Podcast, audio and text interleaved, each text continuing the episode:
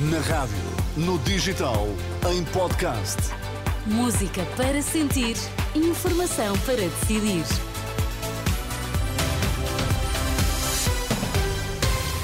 Atualizamos agora toda a informação na Renascença, edição das três. Vamos saber quais os títulos em destaque. Conflito Israel-Palestiniano já soma 100 dias. A Assembleia da República ficou hoje dissolvida depois da publicação do decreto de dissolução.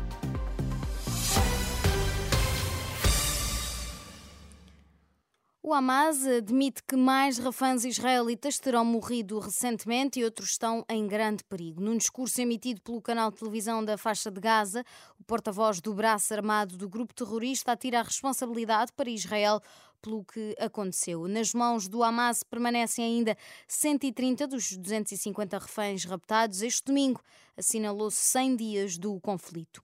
Em Lisboa, milhares de pessoas protestaram numa ação que arrancou junto à Embaixada dos Estados Unidos, com paragem na representação diplomática de Israel.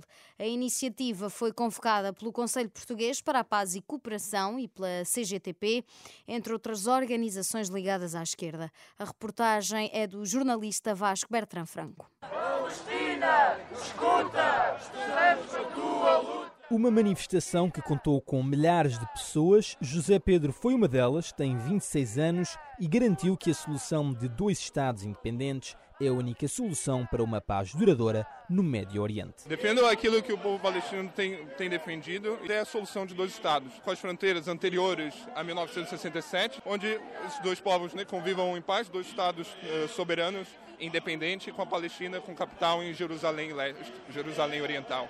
Já a Sofia, de 24 anos, garante que apesar de estar numa manifestação pró-Palestina, não quer mal a ninguém de Israel, quer sim que todos sejam livres. Eu não quero mal a, a, nenhuma pessoa em Israel, não quero guerra, não quero contraofensivas, não quero mais sofrimento nem mais sangue. A manifestação acabou à porta da Embaixada de Israel, onde, depois de um minuto de silêncio em honra dos jornalistas mortos, os manifestantes cantaram o Grândola Vila Morena. Reportagem de Vasco Bertrand Frank na manifestação da tarde de ontem pela paz no Médio Oriente. O secretário-geral do PCP acompanhou o protesto e voltou a pedir que Portugal reconheça a Palestina como um Estado soberano.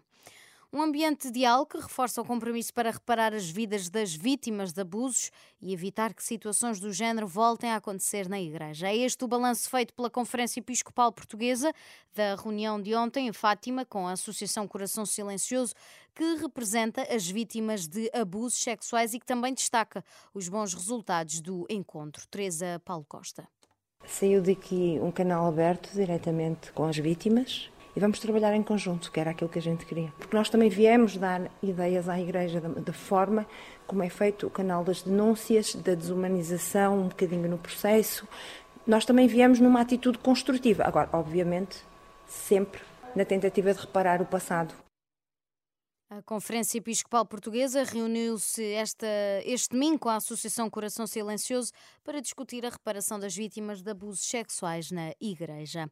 A Assembleia da República fica hoje dissolvida depois da publicação do decreto de dissolução que Marcelo Rebelo de Sousa terá de assinar na sequência da demissão do Primeiro-Ministro. Após a publicação do decreto, passa a funcionar a Comissão Permanente, ou seja, um órgão com menos deputados e com poderes limitados. A faixa etária para a vacinação vai ser a partir de hoje alargada. Se tiver mais de 50 anos, pode tomar a vacina da gripe, a da Covid, para maiores de 18 anos. Se estiver dentro desta faixa etária, não precisa de receita médica. É a partir desta segunda-feira que pode uh, dirigir-se a um centro de saúde ou farmácia.